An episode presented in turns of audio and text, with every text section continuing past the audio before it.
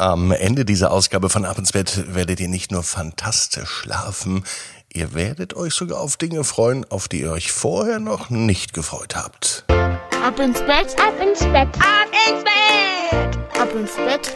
Der Kinderpodcast. Hier ist euer Lieblingspodcast. Hier ist Marco mit der 508. Oh, nein, die 509. Ausgabe sogar schon von Ab ins Bett. Seht ihr, da komme ich beim eigenen Zählen durcheinander. Vielleicht sollte ich mir nochmal das große Schäfchenzählen anhören. Das gab es ja vor neun Tagen zur 500. Ausgabe am äh, Samstag, vorletzte Woche. Da kann man übrigens auch das Zählen gut lernen. Kleiner Tipp für euch. Also das große Schäfchenzählen hört da nochmal rein, wenn ihr es noch nicht gemacht habt. Die 500. Ausgabe. Ja, aber heute ist der Montag, das heißt, die neue Woche hat begonnen und ähm, für uns heißt das jetzt aber auch einmal recken und strecken. Nehmt die Arme und die Beine, die Hände und die Füße und reckt und streckt alles so weit weg vom Körper, wie es nur geht. Macht euch ganz, ganz lang und spannt jeden Muskel im Körper an. Und wenn ihr das gemacht habt, dann lasst euch ins Bett hinein plumsen und sucht euch eine ganz bequeme Position. Und Heute am Montagabend bin ich mir sicher, dass ihr die bequemste Position findet, die es überhaupt bei euch im Bett gibt. Hier ist die 509. Gute Nacht Geschichte für Montagabend, den 17. Januar. Ulrike und der unmögliche Umzug. Ulrike ist ein ganz normales Mädchen. Sie lebt in einem Dorf. Bald aber wird sie umziehen. Denn Ulrikes Papa hat eine neue Arbeit und da kann er nicht mit dem Auto jeden Tag hinfahren. Auch nicht mit der Bahn. Das heißt also für Ulrike, ihren Papa und ihre Mama, dass sie umziehen werden. Papa freut sich schon auf die neue Arbeit.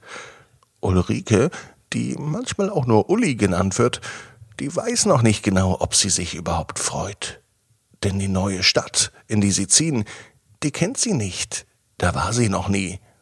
Und bisher lebte sie hier ihr ganzes Leben auf dem Dorf. All ihre Freunde leben direkt auch in diesem Dorf. Und seit zwei Jahren geht sie hier sogar in die Schule. Ein Umzug wäre doch ganz schön, denkt sich Ulrike. Allerdings sollte nicht nur Mama, Papa und Uli umziehen, sondern auch das Haus, in dem sie leben, die Freunde und vielleicht sogar die Schule und die Lehrer. An die Lehrer hat sich nämlich Uli auch schon gewöhnt. Nicht alle Lehrer und Lehrerinnen finden sie nett und gut, aber sie sind eben da und sie gehören mit dazu. So denkt es sich zumindest Ulrike. Es ist Montagabend. Es könnte sogar der heutige Montag sein. Uli liegt in ihrem Bett und Sie ist schrecklich müde. Als sie einschläft, beginnt sie zu träumen. Der Umzug beschäftigt sie sogar im Traum. Uli packt ihre Kisten, die Spielzeuge, ihre Schulsachen und auch ihre ganzen Anziehsachen.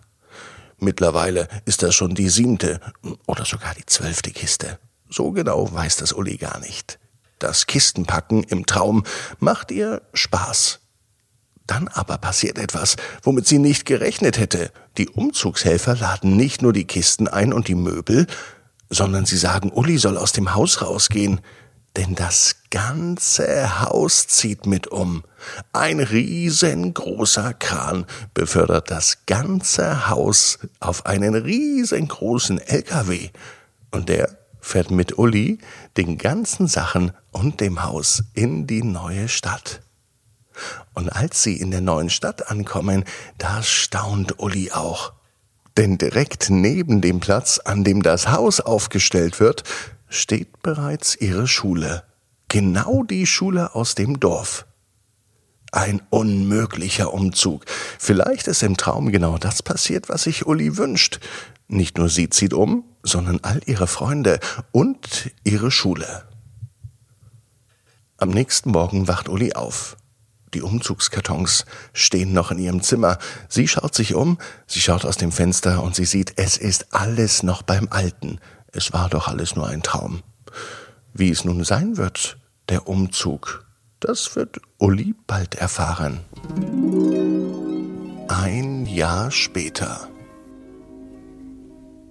Mittlerweile lebt Uli in der Stadt. Die große Stadt. Und Uli, sie haben sich mittlerweile aneinander gewöhnt. Ihre Schule ist noch dort, wo sie immer war, im Dorf. Die Schule ist nicht umgezogen. Dafür geht Uli auf eine neue Schule. Und in der neuen Schule hat sie gleich ganz viele neue Freunde gefunden.